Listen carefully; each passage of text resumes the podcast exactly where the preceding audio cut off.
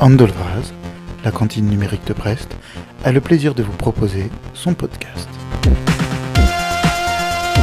Dans ce 25e épisode, nous recevons Laurence Allard, maîtresse de conférence à Lille 3 et chercheuse à l'Institut de recherche sur le cinéma et l'audiovisuel, qui nous présente ses travaux et réflexions sur les cryptos et en particulier les NFT comme nouvel objet dans l'histoire des usages d'Internet. Elle nous parle d'ambivalence, à la fois celle qui, sur un réseau en architecture distribuée Internet, concentre une large part des pratiques dans les limites des plateformes centralisées, mais aussi celle des téléphones mobiles et des smartphones à la fois contrôlables et incapacitants.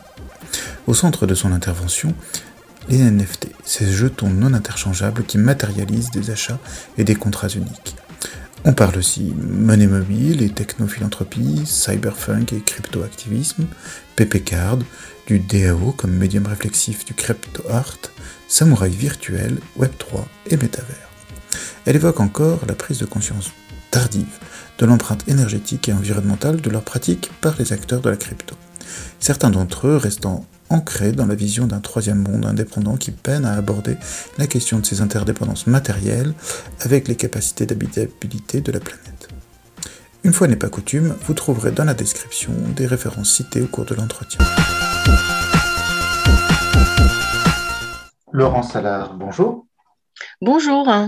Tu es maîtresse de conférence en sciences de la communication à Lille 3 et chercheuse à l'Institut de recherche sur le cinéma et l'audiovisuel de Paris 3. Tout à fait, oui, oui. tu t'intéresses de près euh, aux usages de la chaîne de blocs hein, euh, depuis plusieurs années. Euh, qu'est-ce qui t'a motivé au départ pour t'intéresser à cet objet-là?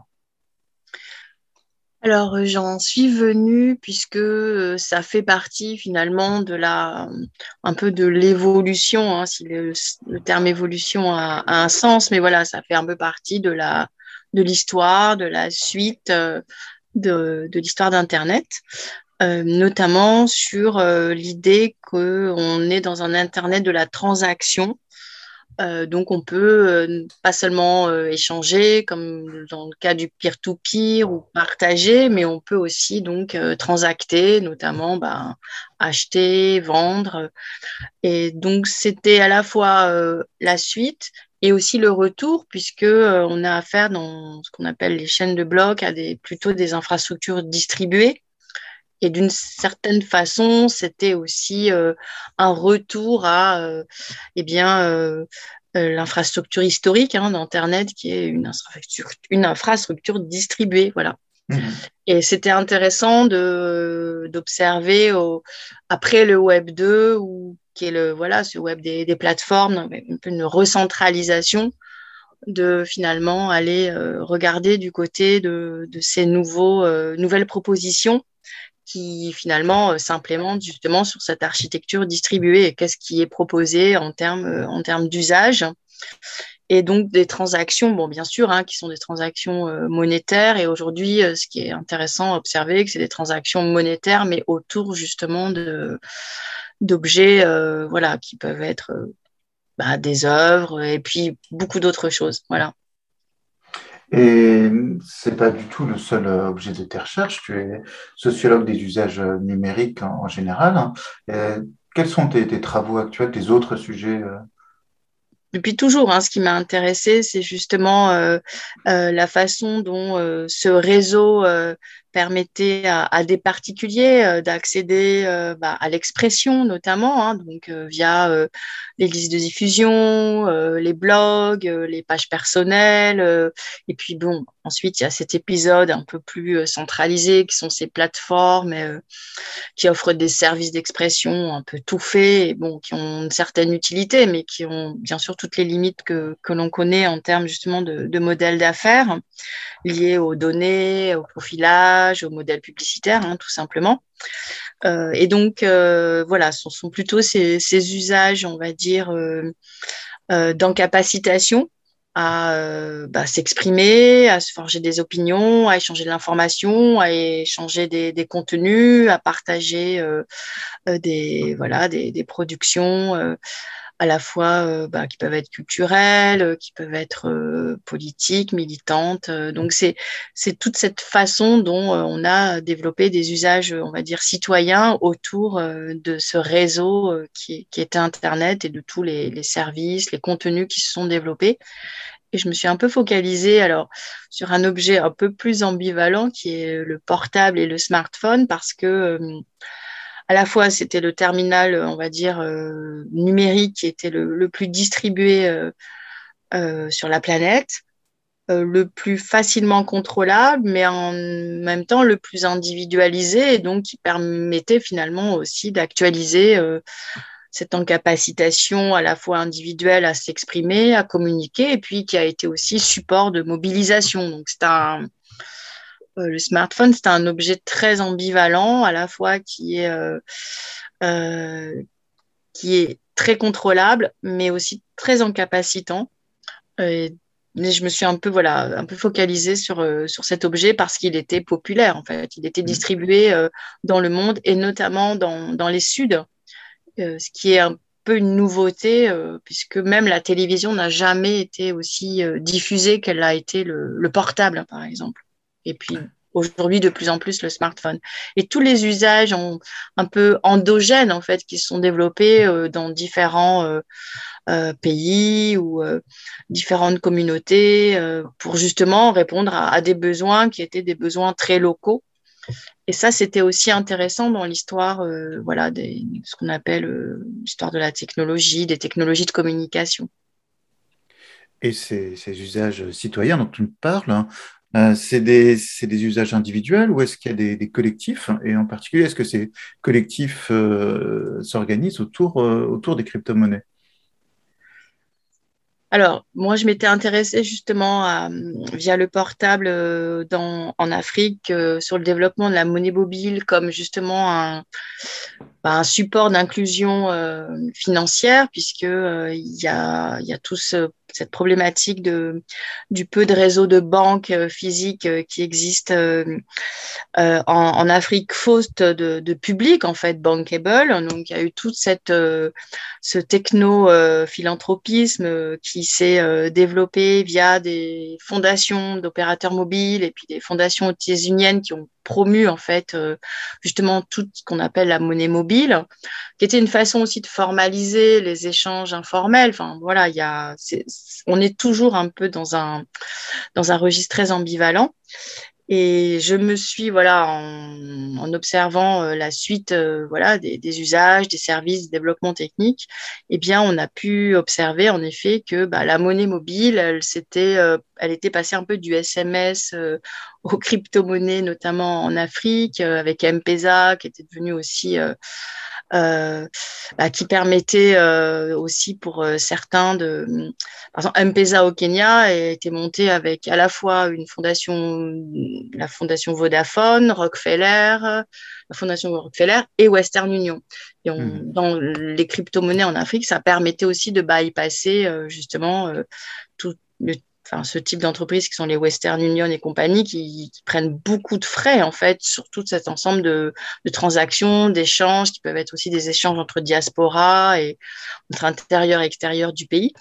Et donc, euh, c'était intéressant, finalement, d'observer euh, ben, ces usages euh, qui, d'une certaine façon, remettaient un peu en question ce techno-philanthropisme, voilà et qui avait cette, euh, voilà, cette vocation un peu d'autonomiser ou de, de désintermédier euh, ces fameux philanthropes. voilà.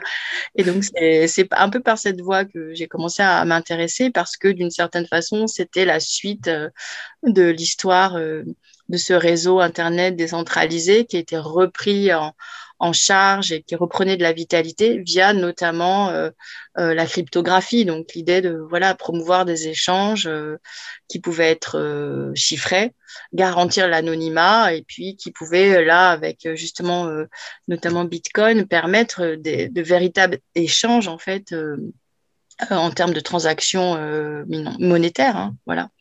Et donc ça, c'était c'était quand même intéressant. Et, et l'Afrique n'était pas complètement euh, extérieure, en fait, aussi à, euh, à, à tous ces développements et surtout euh, ces, usages. est-ce que selon toi, cette, cette, philanthropie dont tu parles s'accompagne, comme beaucoup de philanthropie, euh, d'un sous-texte politique, philosophique Ça fait passer autre chose que simplement l'aide qu'on vient d'apporter. Est-ce qu'il y a, on, associe parfois euh, la blockchain a des mouvements, on va dire, euh, plutôt de la Silicon Valley, des courroux de la Silicon Valley, avec euh, euh certains technosolutionnismes et parfois du, du, du, libertarianisme ou au contraire des formes plus distribuées de pouvoir. Hein. Est-ce que ça, tu, tu, tu l'as vu? Évidemment, hein, quand on, si justement on essaye de, de comment dire, de de sauter cet épisode euh, Web 2 centralisé euh, autour de ces, plateformes des réseaux sociaux numériques.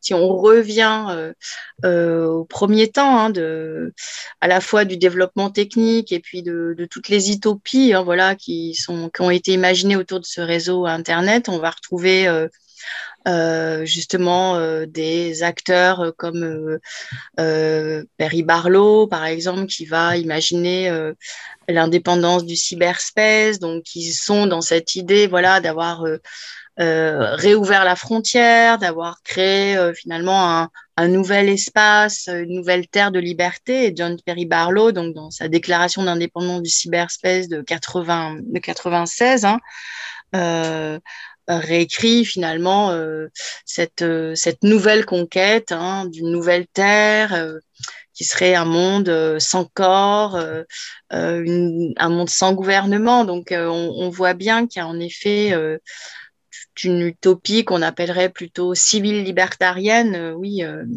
et qui est un peu spécifique en fait, voilà, au, au, monde états-unien et en même temps euh, de cette utopie, voilà, de, ce, de cet espace ailleurs, euh, euh, qui est finalement un peu, voilà, l'idée d'une nouvelle frontière.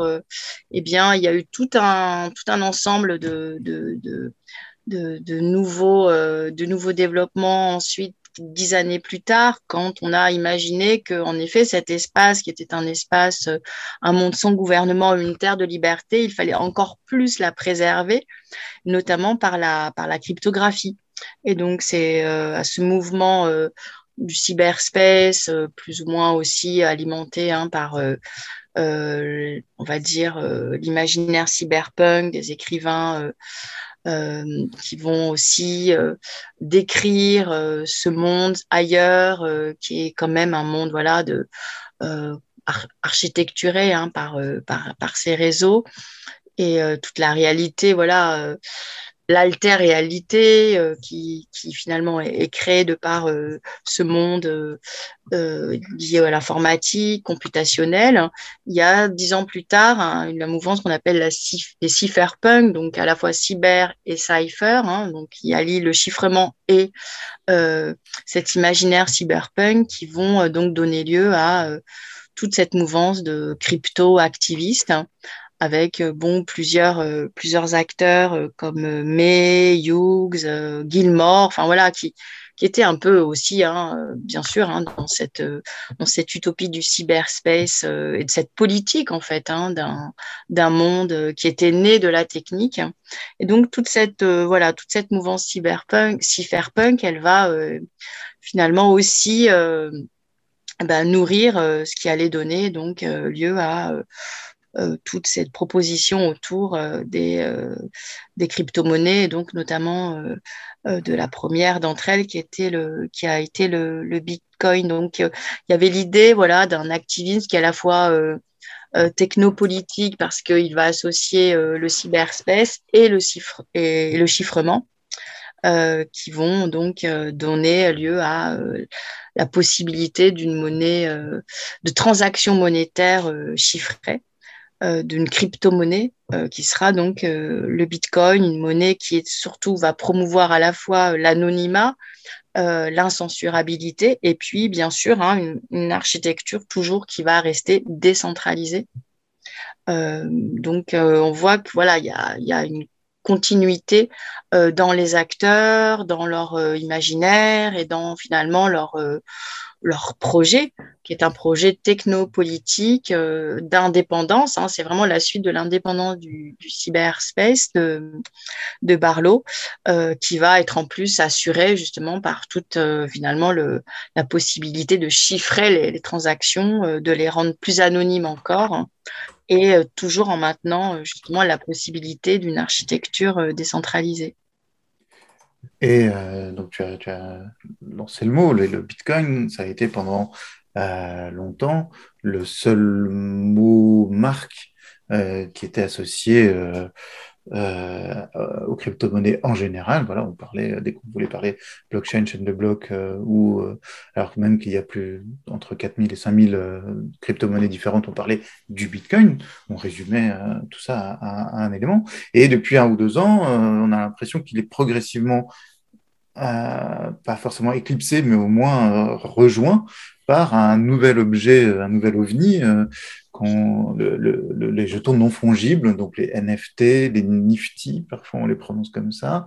Est-ce que tu peux nous, expliquer un peu la différence entre la crypto-monnaie type Bitcoin et les NFT sans, sans forcément rentrer dans le détail technique, mais un peu donner euh, des éléments pour, euh, pour, pour, voir un petit peu ce qui change entre euh, ces jetons fongibles et non fongibles? Alors, donc, c'est vrai que dans cet écosystème des, crypto-monnaies, il y, a, plusieurs éléments. Donc, il va y avoir bah, les monnaies. Voilà, ce qui permet justement de pouvoir procéder à des, des transactions financières. Il y a ensuite, en effet, cette bloc, enfin, cette, euh, cette chaîne de blocs euh, qui permet d'enregistrer justement les, transactions. À la fois, donc, elles sont à la fois là, présentes, transparentes d'une certaine façon. Elles sont euh, presque immutables. Voilà, tant que ces réseaux demeurent, elles sont, les transactions sont enregistrées de façon anonyme. Donc, ça fait une base comptable, euh, voilà, euh, euh, qui a son, intérêt. et puis, il y a bah, tout ce qui peut permettre, enfin, qu'est-ce qu'on achète et voilà, qu'est-ce qu'on vend avec ces monnaies et le fait de pouvoir enregistrer ces transactions dans, une base comptable. Et c'est là où, le NFT a réouvert aussi bah, les, possibilités d'échange.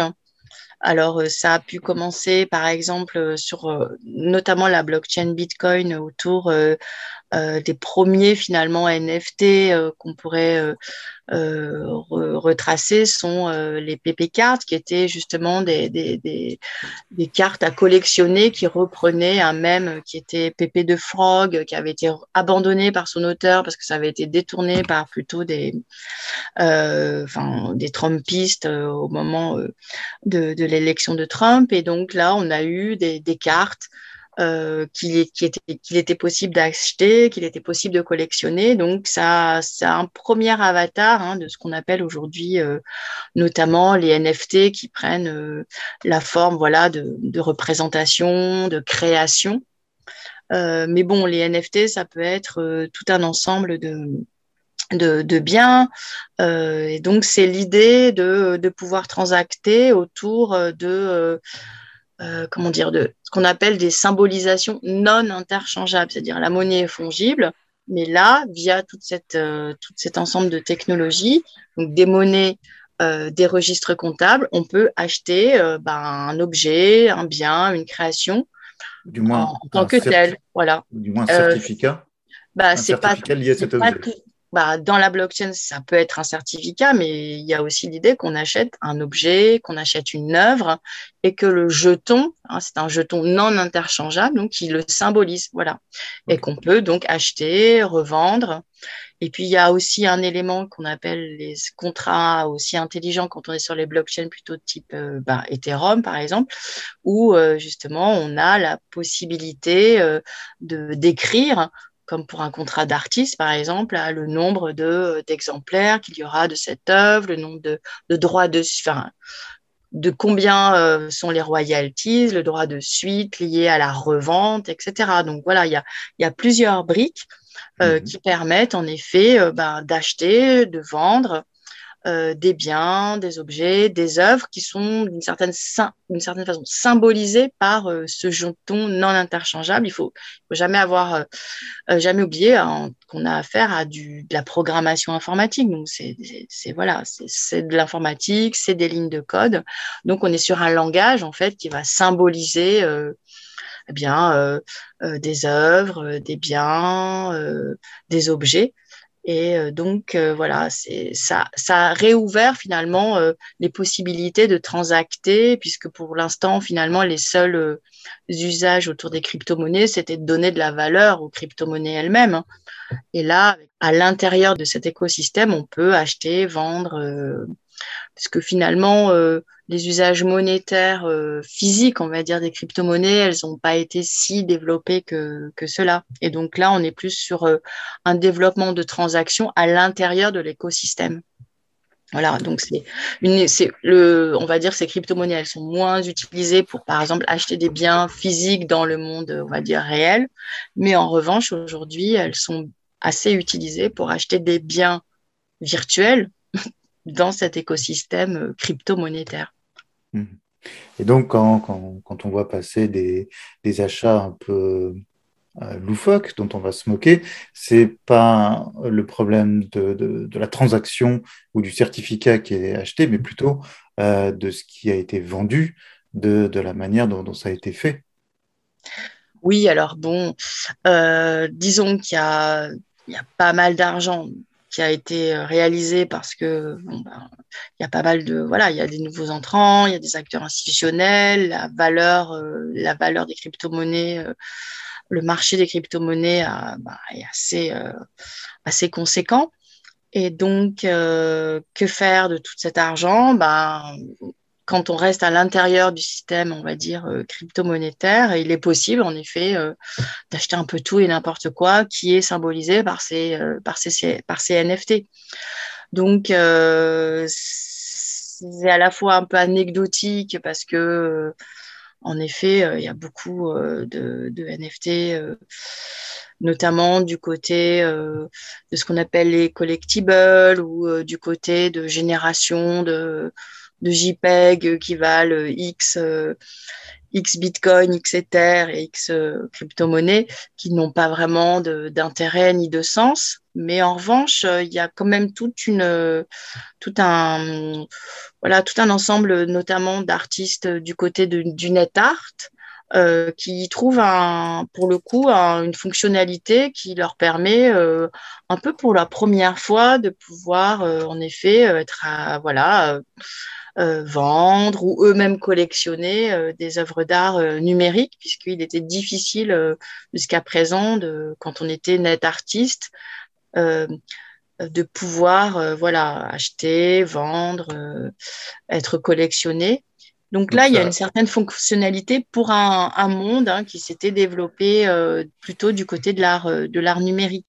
Ça crée un nouveau, un nouveau marché de l'art, ça étend le marché de, de l'art à, des, à des, des, de, des, entrants, de nouveaux entrants, des, des, personnes qui avaient du mal à y accéder. Alors, bon, il y a les nouveaux entrants, bien sûr, hein, qui, là encore, euh, ben, peuvent se dire, bah, en effet, euh, moi, créateur, designer, euh, euh jeune artiste, voilà, c'est pas inintéressant euh, de, euh, de, pouvoir tout simplement euh, ben, vendre, mes, vendre mes créations. Il y a les, les plus anciens aussi du, du, net art, parce que ce que j'ai observé, c'est qu'on a, on a plutôt affaire à ceux qui vont finalement sérieusement s'y intéresser et puis sérieusement aussi former d'autres artistes. On a plutôt affaire justement à des anciens du net art euh, qui trouvent là euh, voilà, une fonctionnalité euh, qu'ils qui trouvent opérationnelle et ils n'ont pas envie de s'en priver spécialement. et donc, voilà. Donc, il y a aussi beaucoup d'anciens du net art. Ben, on pense à Albertine Meunier, Serge Hoffman, voilà, plusieurs artistes ou collectionneurs qui, qui s'y intéressent pour la dimension tout simplement fonctionnelle. Ensuite, bien sûr, il y a, il y a des nouveaux entrants. Alors, pour qui cherchent à plutôt voilà, euh, se faire se faire connaître, ben, tout simplement aussi vendre vendre leurs œuvres. Et puis il y a aussi une troisième catégorie, on va dire, de de nouveaux entrants qui sont plus réflexifs en fait, qui s'y intéressent en tant que bon mais médium. à, expérimenter et qui ont une approche un peu plus expérimentale.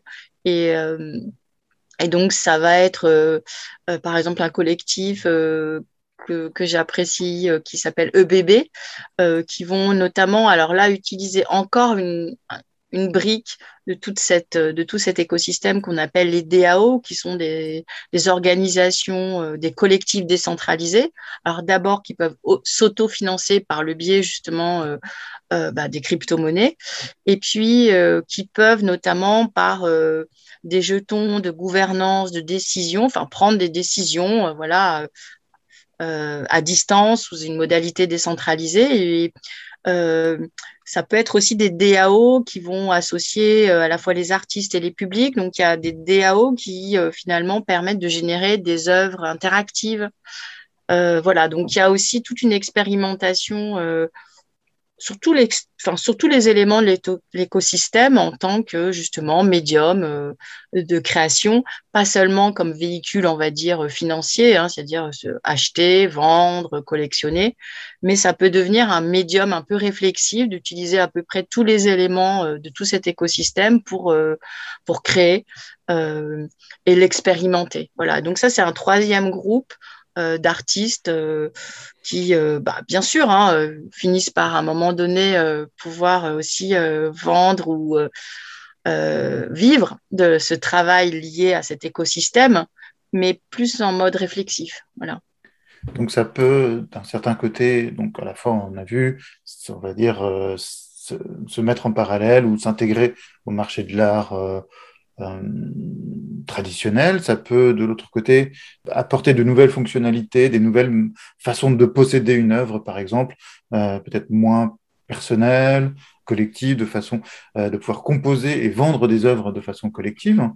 Et du coup, ça peut aussi être un, un, un moteur pour, pour créer, pour, pour, pour, en tout cas pour organiser la création. Est-ce que ouais, ouais ces trois choses mises bout à bout pourraient, euh, pourraient constituer quelque chose qu'on appellerait le crypto-art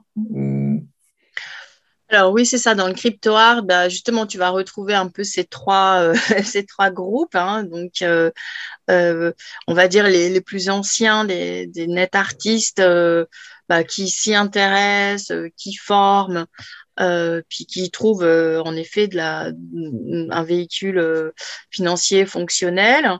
Euh, les nouveaux entrants bah, qui, pour lesquels c'est une opportunité, et puis en effet euh, ces groupes euh, d'artistes voilà, qui s'y intéressent parce que voilà, c'est un peu le médium ou le mat voilà, médium du moment. c'est un ensemble, hein, ce médium, c'est un ensemble d'éléments euh, qui s'y intéressent en effet comme euh, voilà sous un mode un peu laboratoire, expérimental.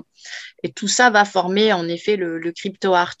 Et c'est important voilà de, rendre compte de la diversité de ce monde du crypto art parce qu'on a tendance aujourd'hui à beaucoup focaliser, par exemple, sur euh, euh, les maisons euh, de vente aux enchères un peu traditionnelles, historiques, hein, qui vont donc, enfin, on connaît les cas de Beeple, etc. Mais c'est un acteur, en fait, de, voilà, ce qu'on peut appeler ce monde du, du crypto art qui est émergent et qui n'est pas réductible en fait à voilà ce, ces acteurs euh, qui sont euh, dans un peu voilà très spéculatifs et euh, dont, même les modalités par exemple de vente qui reprennent le système des ventes aux enchères la vente aux enchères est aujourd'hui aussi beaucoup critiquée dans le monde du crypto art parce que finalement c'est une modalité ancienne qu'on peut totalement aussi remettre en question et le fait que tout ce monde qui se réinvente euh, reproduise euh, l'unicité, reproduisent le système des enchères. Enfin, tout ça aussi est beaucoup remis en question par un certain nombre d'acteurs du crypto art. Donc, c'est pas un monde c'est ce que je dis souvent, c'est-à-dire c'est pas un monde qui est forcément mimétique par rapport à ou qui, qui va doubler ou redonder par rapport à ce qui existe par ailleurs. Voilà il y a, y a, un peu d'expérimentation. C'est un peu minoritaire, c'est un peu marginal, mais euh, bon, voilà, faut quand même euh, le mettre euh, en avant. par rapport, oui, à ce qu'on entend un peu souvent. On a l'impression finalement que le monde de l'art physique, les ventes aux enchères, elles se, elles se dupliquent sur une version numérique. Et puis finalement, ce sont les mêmes valeurs d'unicité, de spéculation, de système d'enchères qui sont reproduites. Or, euh, vu que ça reste de la programmation informatique, bah, tout reste ouvert. Et heureusement, justement, qu'il y a ces artistes un peu réflexifs ou ces plus anciens qui ont aussi œuvré au début du net art, qui vont justement essayer de renouveler, réouvrir et euh, ne pas reproduire du même, en fait, euh, pour juste finalement, pour certains, on voit, bon, il y a beaucoup d'argent dans ces crypto-monnaies et on, ça peut être aussi finalement de la une façon de s'en sortir, justement parce que ces monnaies sont difficilement sortables, ben d'investir ailleurs. Hein. On investit dans le monde de l'art. Euh, l'investissement dans l'art, il est euh, à la fois dans le monde euh, qu'on connaît par ailleurs et de la finance, et puis il est aussi dans le monde de la crypto-finance. Donc on a des, des logiques d'investissement. dans l'art qui sont assez mimétiques dans le monde de la finance et dans le monde de la crypto-finance. Or, voilà, dans le monde du crypto art, il y a aussi d'autres acteurs, d'autres logiques plus expérimentales, euh, voilà, qu'il ne faut pas complètement euh, voilà, dénier, euh, qui sont intéressantes à faire remonter. outre ces, critiques sur l'aspect spéculatif, hein, il y a d'autres critiques qui sont sur l'aspect environnemental, avec bah, l'impact des ressources, euh, des ressources euh, quand même massives qui sont nécessaires pour, pour générer tout ça. Est-ce que, et donc avec des impacts énergétiques et des enjeux bah, du coup climatiques qui y sont liés, comment ceux qui, qui, qui, participent, qui créent, qui achètent, qui, qui, ont, qui ont des outils en fait pour, pour lier créateurs et, et acheteurs hein, se justifient Comment est-ce qu'il, est-ce que ça les préoccupe ou pas du tout?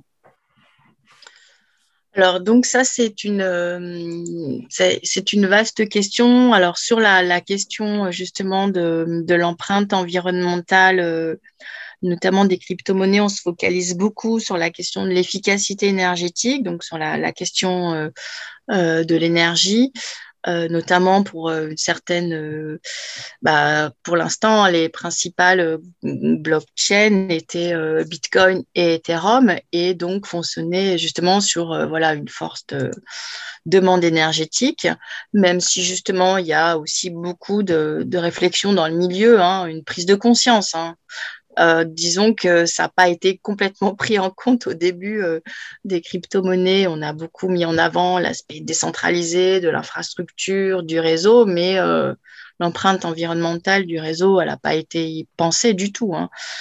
donc voilà, donc toutes ces critiques sont quand même reçues, elles sont reçues, hein, bien sûr, par les, différentes communautés, les différents acteurs voilà, ce qu'on peut, ce qu'on peut dire et les réponses hein, qui, sont faites par les acteurs, c'est bien, bien sûr, on peut abaisser le coût euh, de la demande, euh, on va passer par d'autres euh, formes de sécurisation, preuve de possession, preuve d'histoire. Enfin, il y a, différentes blockchains hein, qui ont toutes leurs leur procédures de sécurisation. qui ne sont pas forcément par la preuve de travail avec une forte demande énergétique. Donc, si on se focalise sur la question de l'énergie, évidemment, voilà, il y a aussi des réponses hein, qui sont apportées euh, par les acteurs.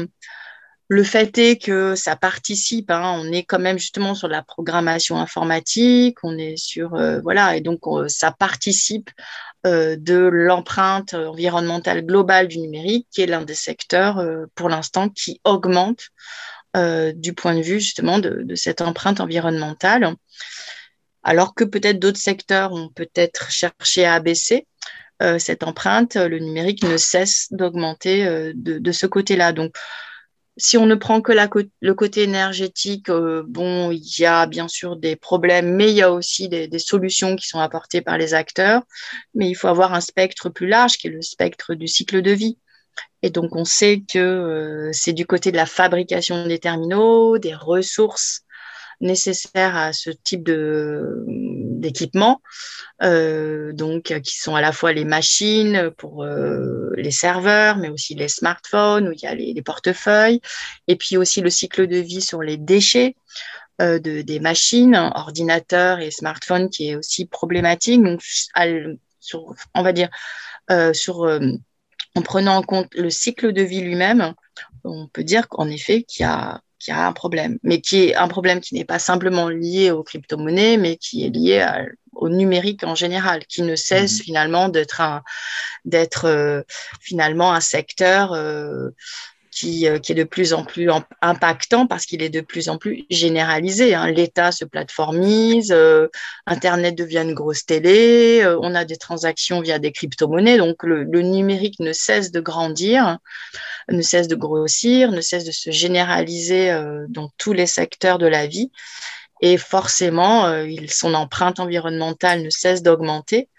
Et les crypto-monnaies en sont un des éléments parmi d'autres avec euh, leur spécificité, en effet, en termes de, de demande énergétique, qui, voilà, qui est quand même aussi pris en compte par certains mais euh, voilà, qui, n'a pas voilà, pas non plus toutes les solutions à cette demande énergétique de sécurisation des, des réseaux, voilà.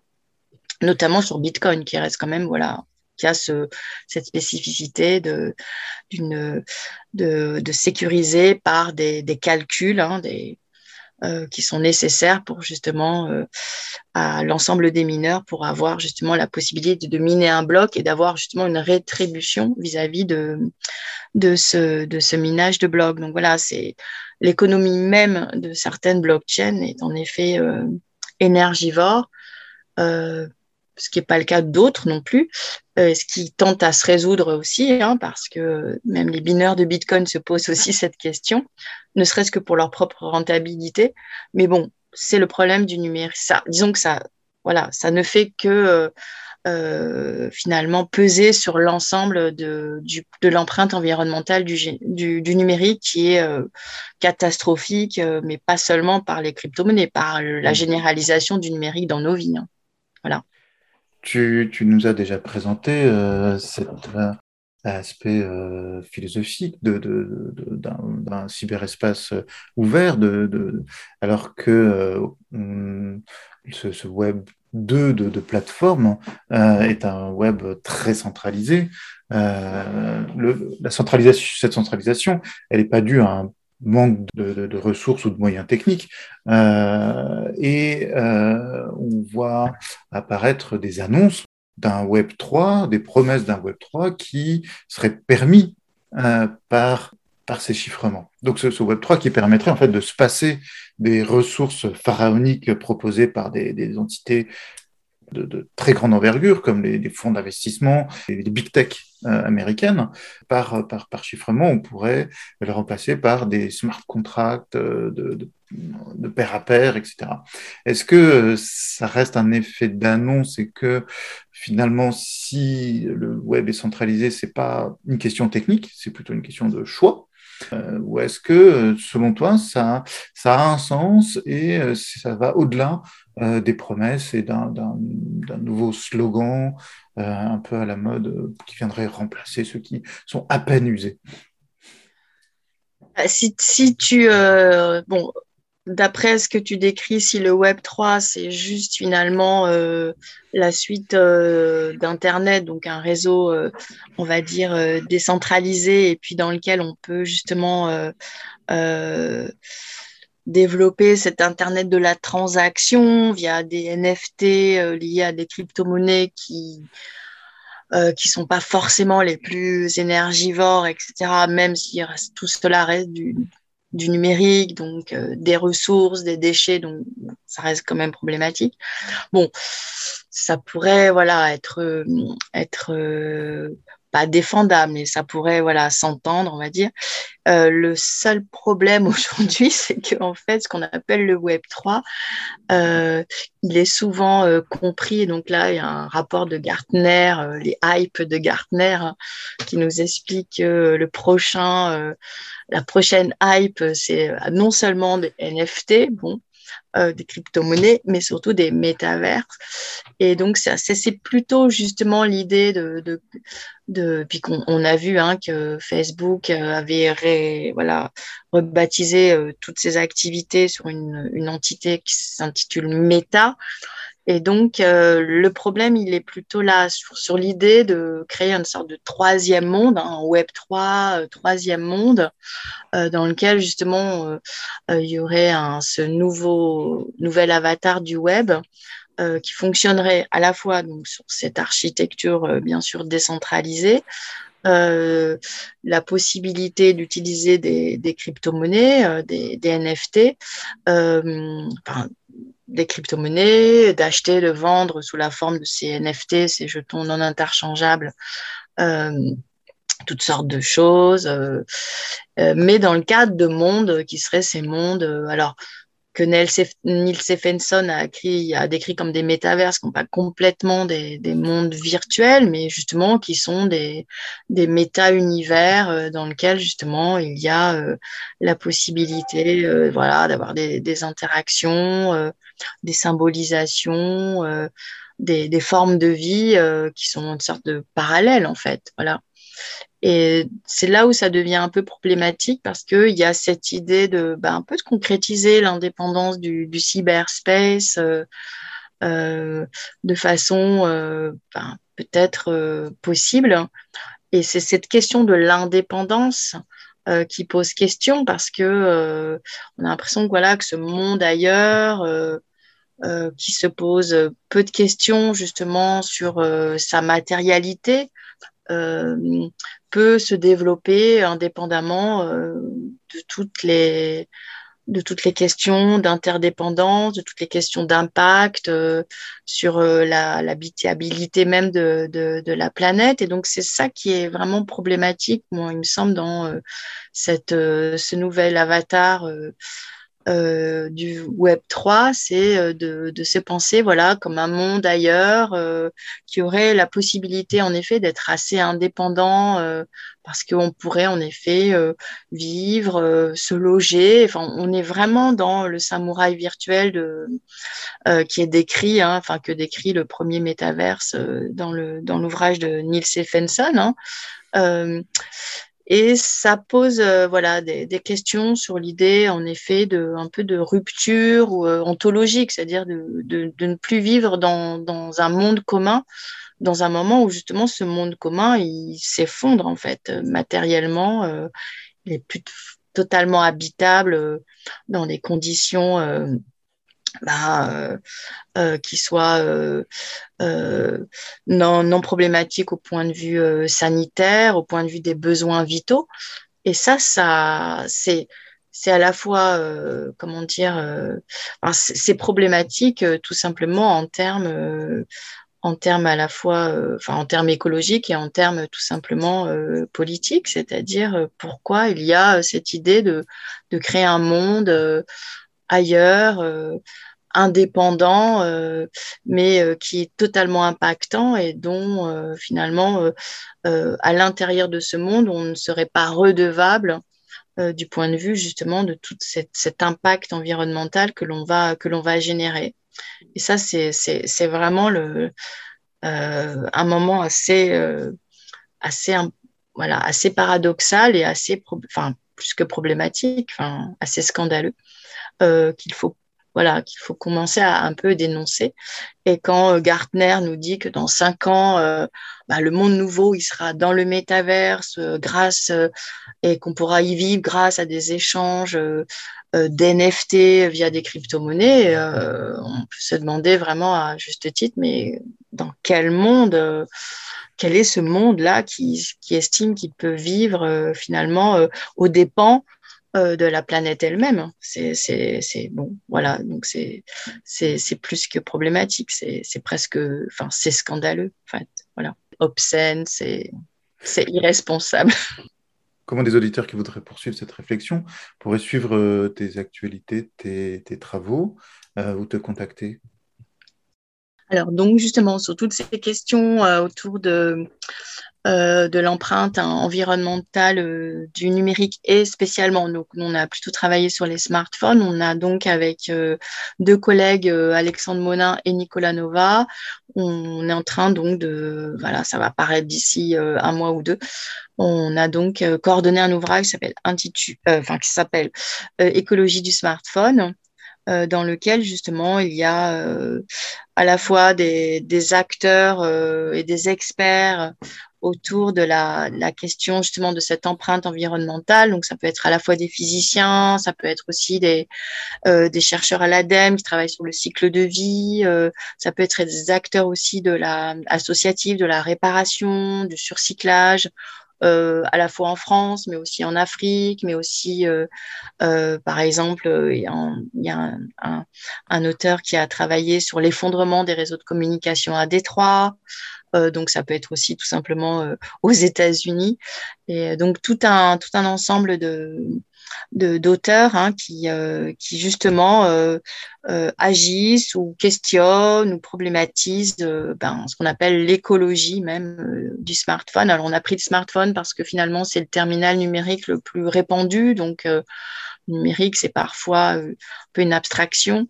Et c'est voilà donc le fait de le rematérialiser euh, autour de cet objet euh, dont finalement dispose une grande partie de l'humanité aujourd'hui, euh, ça permet de, mieux mesurer et de mieux finalement être sensibilisé à cette question justement de, cette empreinte environnementale du numérique. Alors, c'est à la fois une empreinte environnementale, mais quand on, on est dans une approche écologique, c'est-à-dire que les questions euh, bien sûr, hein, des ressources nous intéressent, les questions euh, d'énergie nous intéressent, mais c'est bien sûr euh, toute la question des, interactions entre ben, les humains et leur environnement qu'on prend en, tant que tel, hein, comme un tout. Et donc, évidemment, ce qui nous intéresse aussi, c'est l'exploitation des humains qui est faite euh, pour justement exploiter des ressources. Donc c'est plutôt une approche de type, on va dire, décoloniale qui essaye d'articuler à la fois euh, numérique, écologie, mais aussi toute la question de la colonialité, puisque euh, jusqu'à présent, notamment voilà, par exemple en France ou plutôt dans le monde de l'Ouest, on va pleurer sa vie privée, on va pleurer l'extractivisme de ses données, etc. Il y a tout un ensemble de métaphores mais qui ont une toute autre réalité quand on va du côté de l'Afrique, du côté de l'Amérique du Sud, où justement l'extraction des ressources, c'est aussi euh, tout simplement l'exploitation de vie des enfants sans péché, des populations déplacées, des familles euh, explosées, euh, des mœurs, des femmes violées. Bon, voilà, donc on n'est plus vraiment dans la métaphore là pour le coup. Et c'est aussi cette dimension euh, humaine euh, qu'on a voulu euh, restituer à tout ce débat sur l'écologie du numérique et souvent aussi très dématérialisé d'une certaine façon. Merci beaucoup, Laurent Salard. Merci.